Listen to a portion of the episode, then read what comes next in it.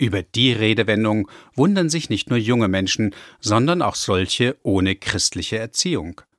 Sie heißt so viel wie unverhofft kommt oft, außerdem etwas ohne sein Zutun bekommen. Die übliche Art, wie die Jungfrau zum Kind kommt, ist hier nicht gemeint, eher schon eine überraschende Art, beispielsweise die Befruchtung durchs Ohr.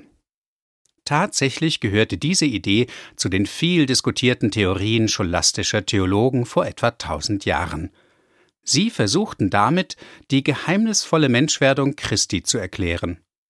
Es geht in der Redensart eben nicht um irgendeine Jungfrau, sondern um die Mutter Jesu. Die Jungfrau Maria, die noch mit keinem Mann zusammen gewesen war, nennt man medizinisch eine Virgo intacta. Aber sie musste, so dachten die Theologen, doch irgendwie den göttlichen Samen in ihre Gebärmutter bekommen haben. Die Scholastiker kamen unter anderem durch den Text des Johannesevangeliums Das Wort ward Fleisch auf eine Vermutung. Es waren die Ohren Mariens, durch welche die göttlichen Worte des Engels gekommen waren, und damit waren sie auch die Eingangspforte für die Befruchtung. Wie auch immer es technisch möglich wurde, Maria konnte im Brustton der Überzeugung sagen, das war der Heilige Geist. Die Redensart hat heute eine ganz andere Bedeutung, nämlich oft eine vorwurfsvolle.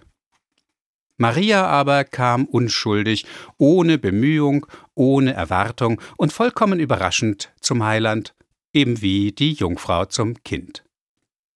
Die Jungfrauengeburt kommt übrigens nicht nur im Christentum vor, sondern auch in anderen Mythen. Im Alltag dagegen bedeutete es oft großes Unglück, wenn eine Jungfrau plötzlich schwanger wurde. Ein beliebtes Sprichwort warnte trotzdem vor zu strikter Behütung. Jungfrauen soll man nicht als Heiligtum einschließen, sonst tun sie Wunderzeichen, die man nicht gern verkündet.